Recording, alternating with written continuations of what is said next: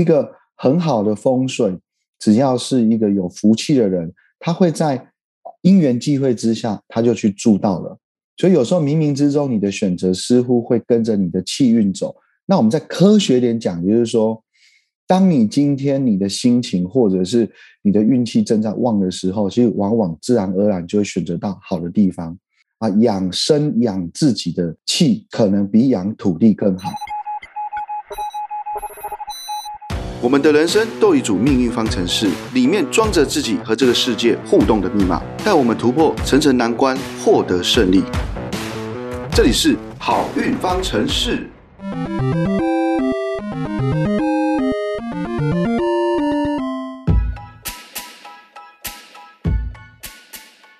哎，李老师。我前天去参加婚礼啊，是，我就觉得很妙。在座期间呢，就因为我这个年纪嘛，三十几岁，大家都开始结婚。是，然后呃，现在结婚的年轻人不外乎就是，呃，结了婚之后，家长就会说，哎，我们要买房子。啊，结了婚之后，小孩要在哪里长大会比较有福气？嗯，哎，那我就想到有福气这件事情，到底从八字里面，我们要怎么样去获得一个？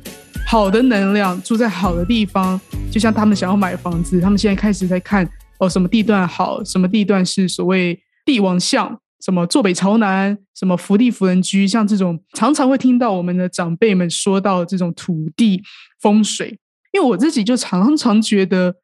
并不是一个所谓大家说的帝王像，就住进去就一定多好。因为如果说你本身不爱干净，你厕所都不刷，马桶都都是尿垢，应该也没有好运到哪里去吧？嗯嗯，我这个理解应该是对的吧？对。那我就在想，那老师，你觉得所谓这个呃房子的风水啊，到底跟以前的古代有什么差别吗？我们现在讲一下，刚刚 Kino 你聊到一个一个蛮重要的一个观念，就是帝王像。那古时候的帝王像是这样来，就是。天子位居于北方，所以呢，基本上就是天子是坐北向南的。那所有的公侯呢，他们就坐南向北，因为要面向天子。我这是古时候的一个习惯嘛。那衍生到现代来说，说实话，我们回归到一个土地来看，其实本身土地本无坐向。地球是圆的哦，所以任何坐向其实它最主要的感受是什么？就是我们在这个四季里头的空气也好，或者风的能量，还是这这这个四季的交叠之后产生一个气温的变化，所以就会产生出有人说坐东向西的房子好，有人说坐北向南的房子好啊。所以讲来讲去，这个好坏怎么定？就是你住在里头人有没有觉得安好？所以我们在不讲玄学，不讲八字学的前提，其实我们。要先问问自己，这个房子你走进去之后，你的感受好不好？啊，这是一个比较简单的方式，说，哎，你很喜欢，直觉，直觉，直觉嘛。那甚至还有蛮多朋友就是说，哎，老师啊，听说啊，去看个房子要带狗，或者是要带小朋友去，因为小朋友跟狗比较具灵性哦，所以呢，就可以帮你做一个初步的什么房子内的磁场鉴定啊，观察小孩有没有哭闹嘛？对对对，就是对，好特别哦。哇塞，好特别！那我们接着再接着聊，就是说哈，有一个词叫“福地福人居”。那这句话其实它正面的说的意义是告诉你说，一个很好的风水，只要是一个有福气的人，他会在因缘际会之下，他就去住到了。所以有时候冥冥之中，你的选择似乎会跟着你的气运走。那我们在科学点讲，就是说。当你今天你的心情或者是你的运气正在旺的时候，其实往往自然而然就会选择到好的地方。哦，就是大致上是这个概念在告诉我们人说啊，养生养自己的气，可能比养土地更好。好，这个是一个哦，我们民间所知道的一个观念跟一个知识。好像是这样子诶，当你一个人在一个走运的时候，好像你自然就会被一些比较好的能量的地方吸引，你也比较容易去租到比较好的房子。嗯，这种情况其实我们在科学的去想嘛，你现在运气好，你收入多啦，你是不是自动就会搬到比较稍微贵一点、环境好一点、有装修的房子去居住？当你收入差点、运气差的时候，你自然而然就喜欢在暗暗的环境哦。所以风水风水，它讲的其实就是讲磁场。跟环境的气运哦，核心一个好的房子跟坏的房子，其实我也曾经遇过一个个案，很有趣哦。它的房子其实经过风水的丈量，确实是不错的。就我们讲的，说山管人丁，水管财，它的山跟水的能量其实都是充沛的。然后呢，房子里头的装修各方面其实也都有花了钱去把它装修的非常之得体哦。但是呢，这个屋主哦，也就是一对夫妻哦，他们其实天性真的很爱吵架。我说实话，他们搬家已经搬了四五次，每到任何一个房子，他都觉得那个风水不好。哦，他们自己把那个气跟能量给拉低了。对对对对对，而且他们反映给我听的情况都很有趣哦。就是起先住进去的几个月其实还不错，但是越住两个人感情就越差。那为什么起先的时候还不错？因为那个房子的气有被养起来，就像一个鱼缸，或像是一个清水。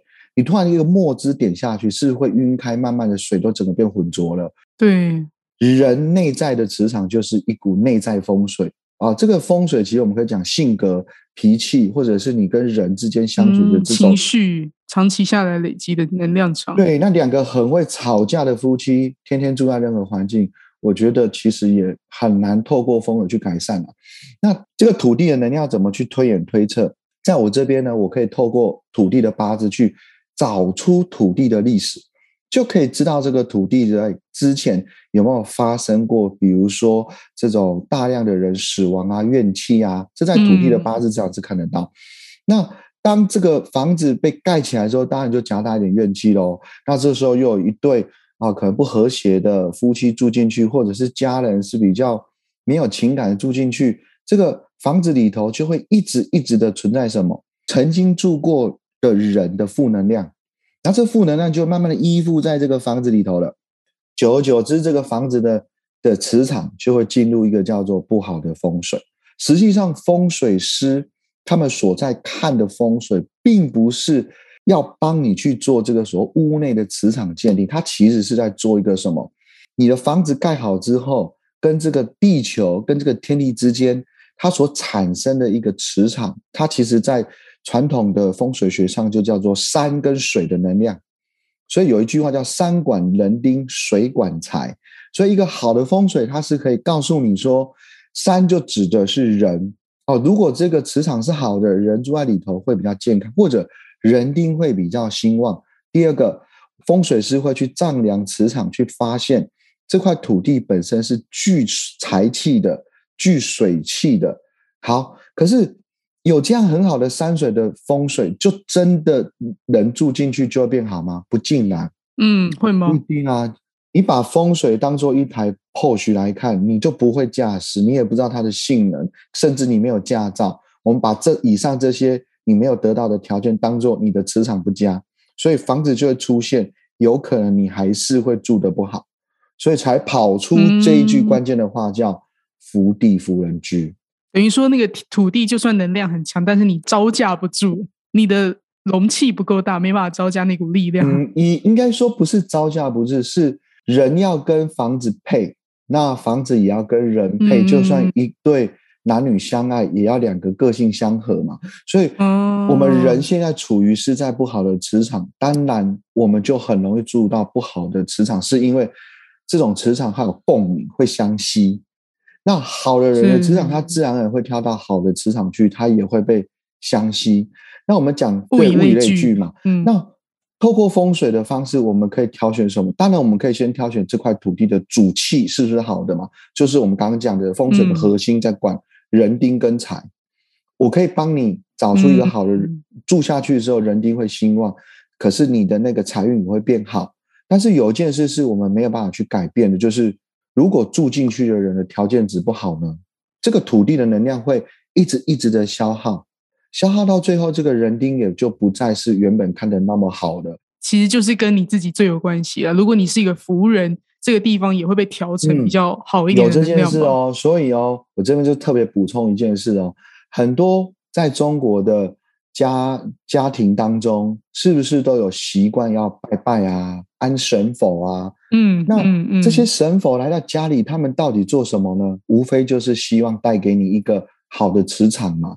因为宗教的背后的深层意义是要净化人心、净化人的。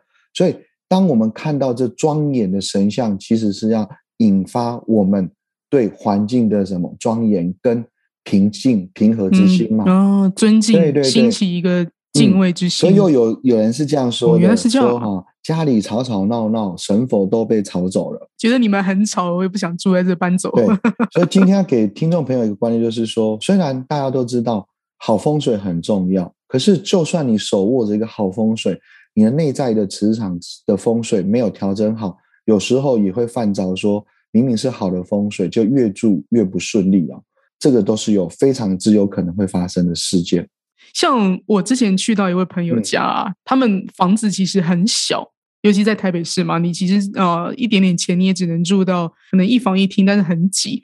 那他们呢，就也是稍有研究的去请了一些风水师来摆放，比如说五帝钱啊。听说就是在网络上你买到这种五个铜钱，五个铜钱把它串在一起嘛，然后还有什么水晶球这种，听说就是去拿到庙里面去过香炉，再挂回我们家。嗯什么床床头柜啊什么的，好像就会让磁场净化，让什么比如说风水上对冲啊，厕所跟呃什么房间门对冲这些东西会消逆掉吗？是真的会是这样子吗？这边我就要破解大家的迷思，跟我实际的案例的验证。我告诉各位答案：以上诸如此类的东西哦，它的无效的情况真的非常高。很有信念的东西，我不敢保证，也许它真的有用，但是往往我们在市面上流通所看到的这种能量性的效效效果，其实是没有用。嗯，大部分没有用哦。当然，这个是我很直觉的说法，实际上验证是有放跟没有放，其实那个屋主并没有改变什么事情。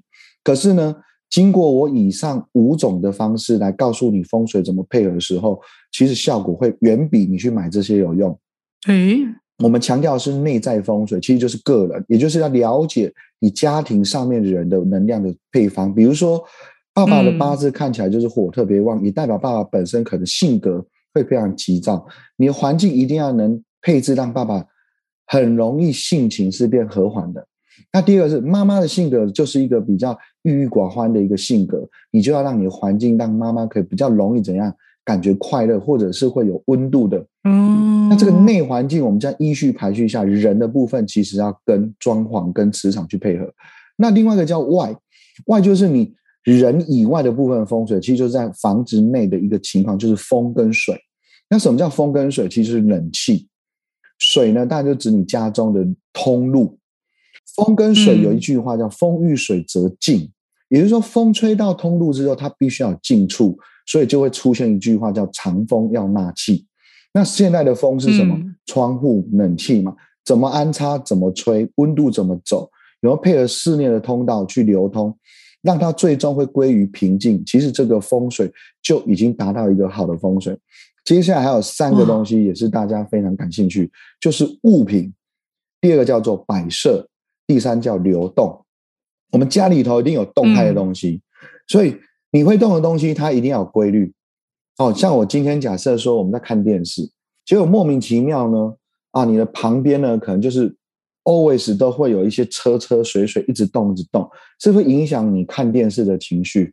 哎，所以这个流动的，不管是声音、物品，还是等等的，或是行走的一些空间感，它如果影响到你可以专注，不管是睡觉也好，看电视也好，还是在书房写字也好，嗯这都会影响你的风水。哦其实它是一个很科学的，会扰乱你心灵的那种感受。它并不是真的有什么鬼煞啊，啊什么这个方位会会怎么而且样？任何摆设上面的物品，其实它都有一些意涵。我们稍微举例一下，是不是很多人的家庭里头都摆上全家人的全家福，或者是旅游的照片？嗯，那今天假设你一进门就看到这旅游的照片跟全家福的照片，你是不是会因为这个回忆而让你感觉到这个家很温暖、有快乐的过去？那你摆上这个，嗯是不是你的感觉就会变得很好了？就是所以我们说，整体的风水其实并不是就像传统的风水师说，呃，丈量出你哪里风水气旺衰落，你就去做了一些相对什么放什么五帝钱呐、还是这个时候说马上发财这种圣品，你就会真的赚到钱。其实还对啊对，听起来就还就你要蛮迷信通透。了解屋主的八字能量，再配合房子，其实就能达到所谓真正的福地嗯福人居了。真的，真的还是围绕在人本体了，嗯它不是不是那个外在形象说哦五帝钱就是怎么样。而且五帝钱这个这个缘有缘由到底是什么？为什么是五帝钱、五帝钱其实就是在古时候，主要是以清朝的皇帝啦，就最名盛的那几个朝帝，因为清朝是一个啊历史很渊源，而且它朝代年份也算长，所以当时就就把这个五个皇帝的钱呢，把它合整起来哈，当做币煞。那为什么又用皇帝的这个名号来说币煞？因为古时候认为皇帝是至是九五之尊，鬼神是不清的，所以就开始把这些带有皇帝赋予的能量的流通型的货币，把它变成是具有能量的。结果渐渐的也就变成现在在风水上面常常流通使用。可是现代的社会里头的五帝钱，多数其实都是仿制的，它已经不具当时的能量。这也是一个很没有那个交换、交流、交交易的那。像我曾经就是有一个客人哦，他搬个家照去看风水，其实我风水大致上盘也帮他规划好了，磁场呢也都帮他调整，那也依据所有住在里头人的八字给予良性的建议，不管说是颜色啦、性格，还是说你们放手的东西，回想让你好运的东西，那个房子内内部已经放了很多会激励他们，不管是在。性格上会积极一点，或者是在心情上会比较饱和一点，或者是比较圆融一点东西，其实都有放上去之后，结果这个屋主就丢出了几个东西，请我帮他再放上去。说实话，我还真的很不想放，他就拿出了什么金鸡啊、五帝钱、紫金豆、聚宝盆，然后跟我说：“李老师，这些都是之前啊加持过，我花了多少多少多少钱。”买来的这个应该是花不少钱，花了很多钱哦。然后跟我说：“李老师，你一定要帮我放在财位哦。据说这放在财位哈会啊怎样怎样的好，怎样怎样好。”那我就跟他说：“哈，其实以上东西哦，如果你真的把它当艺术品，我觉得你就放在你的艺术的柜体上，让你赏心又悦目。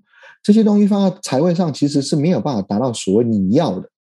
倒是有个东西，我觉得是还蛮有用的。你干脆呢，就天天拿着一千块哦。”贴在你的大门上面，你每天开门就见财，是不是喜滋滋？第二个，出门的时候也看到一千块，知道今天要好好努力的怎样去赚钱了。我觉得你拿新台币来放家里，更能聚聚呢？为何？因为五帝钱的历史就是流通的货币，现代的货币才是真正具有能量，因为真的是被很多人拿过，然后给交换过、珍惜过的感觉。所以这些金钱本身，我们现在所有的纸币、纸钞，它身上其实就富有能量。所以有些人特别喜欢收集钱，其实也是透过收集钱获得这钱上面所背后的能量嘛。难怪，难怪我以前在中南部的时候就想说，哎，奇怪，这些台中人、高雄为什么那么喜欢出门身上带一大堆现金？然后尤其那种，尤其是越有钱的人，身上的现金带的越多。我遇过很多，就一拉出来就一大排，可能十几十几万块应该有。然后就开始去去花的那个，对我光看我都觉得我好有能量，他应该也觉得他很有能量，所以这种能量的东西说穿了，它跟意念其实是有连接关系。那如果把这加持的东西这边特别哦分享给听众朋友，任何的加持品，它的背后都必须有意念给传达，而这个意念绝对不是你所想的这么简单，它必须要一个情境，必须要有特殊的。跟你本人有连接，甚至于，如果是神神佛佛赋予能量，也不是随随便便就能顺利把它赋予上去哦。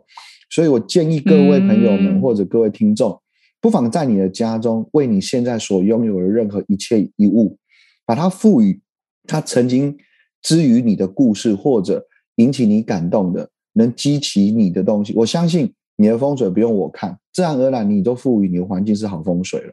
哎，其实老师你说的这个东西，就让我想到很多当代艺术家他们在布置会场的时候，他们在摆放艺术品，其实就是你说的风水耶。是啊，是啊，我相信他们在设计的时候，比如说，呃，这个雕塑它的花要放在呃真的花旁边，画了一幅花的画好了，然后旁边是摆了一个真的花，其实它有一个呃，好像在对话的感觉。又或是说，一个装置艺术，它盖在海的旁边，它做成一个呃蓝色的水壶的样子，有点像是在跟海去对话。没错，没错。像刚刚讲一个花的画跟实体的花，它就是一个意涵、意念的连接跟引动。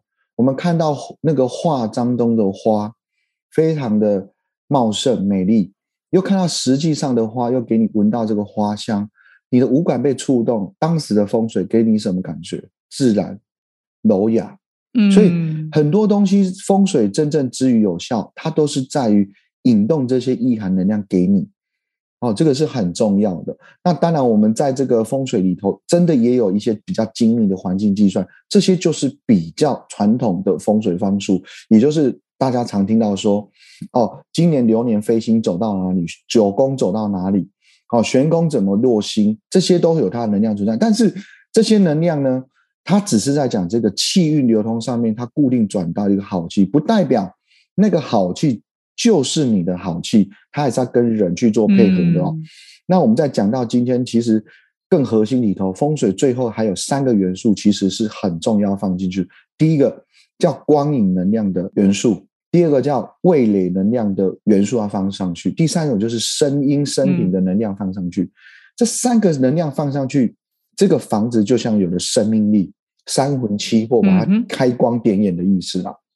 听起来完全就是在做一个艺术展场，就是其实艺术展场在这些呃感受上，就是老师说的嗅觉啊、听觉啊，然后感官皮肤的触感这些，其实就是这些东西。对，没错，这些东西用的好，一个房子就会起出一个奇妙的效果，就会让你达达到你认为的这所谓的招财进宝、人丁兴旺。所以说到底，风水讲的最终就是要让住的人。累积一个稳定的好情绪，当情绪不好的时候来的，可以快速的把它消灭。你当你拥有这个那么好的环境，我觉得谁去住谁都可以有好运。所以我们可以说哈，一个好的环境、好的风水，其实就是像一个艺术馆、一个博物馆。所以今天分享的还蛮多的东西，都是在讲外在。我们讲的外在，其实就是你的室内空间呐；内在是讲的是个人身上。像我们今天举例的，像用透过花的方式啊，来增加你的环境，而且花有花语，花实际上是真的很有能量，而且用对花其实很容易带财，也带桃花，带好运哈。嗯，哎，什么花？什么花？哦，比如像我最喜欢其实是百合花的，不管是白的还白色的百合，还是黄百合，其实都还不错。那在家里头，第一个就是风啊。就是冷气，你如何吹让你的环境是可以有流通的，这也是很重要。适当的给予环境与音乐，也可以给你的脑袋啊，随时去调整一个更好的一种待机模式，或者随机启动一个模式，情绪也比较容易控制。那更重要的是，我觉得一个好的风水环境里头，一定会有适当好的画或者是照片等等的，来增强你对意念空间的传达跟传递。人也比较会有想象力，做事业也比较容易去想出好的商业模式了。而且那个画一定要是你个人喜欢，而且跟你意念有连接，它这个画才赋予意义。那很多人都问我什么画，说老师是要买个什么啊？那个依山傍水哦，很像那个聚宝盆的这种水式的山水画。我说其实你不觉得那个画画的有点丑吗？你摆上去，又是怂掉那种，你不觉得你的格局跟格调都掉下来了？所以我觉得画的东西是古时候的人他们喜欢。为什么？你看哦，最早先的古代他们的画就是笔墨山水，所以他们画出来画其实是很有意境的。可是现在的画呢，就有点中西合并之后跑出一种乱象。所以这个画到底是好的油画，还是一个中符合中国人文采这种艺术性高的这种？典雅的这种画，其实这种画的意涵也很重要。那当然，环境的灯光也是非常重要的一个调整风水的一个关键因素哦。像现代人就有说过，一个好的装修的装潢师傅或者设计师，只要会使用灯光，他一定就是高高手。对，借借外面的光来照对，借外光或内光跟外光辅助，调和出一个很适合这个环境的一种感受独特的这种光影。那个效果，上等的建筑师是很会用光来盖房子的。嗯，那最后一个就是气味了。一个家的气味是何等重要，毕竟人能活着是因为我们呼吸嘛。那你吸进什么气，当然就会让你身体有什么气。所以我也常常强调说，如果你觉得你的家是租个小房子，或者是在啊一些城市实在是租金很高，没有办法拥有比较宽广的空间。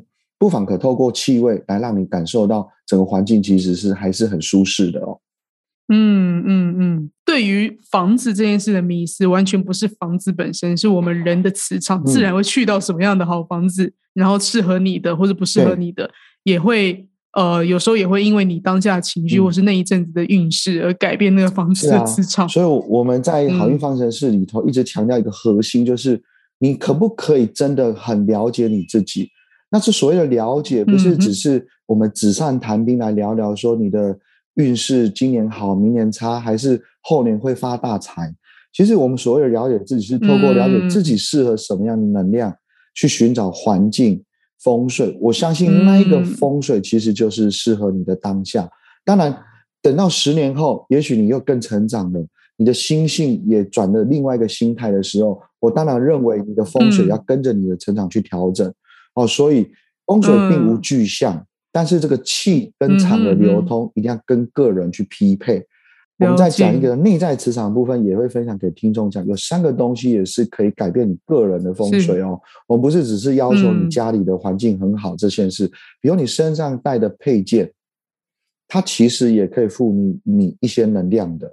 好，那第二个就是说，嗯，你现阶段的身份，这个身份不是要跟人家比哦，这个富贵或者说是卑贱，是比。你现在的年纪跟你现在的主要从事的工作，或者是你正在发展的一个啊一个目标，我们都可以把它用身份来说。那种感觉，就像我今天要去运动，我穿运动服；我今天要上班，我穿西装。其实人的能量也可以透过这个外在的这个衣着，去展现出一个内在风水的一个磁场。最后这两个东西，就再加上个人的特质，就会产生具有魅力的气质。这个气质也是一个人内在的什么风水的条件哦。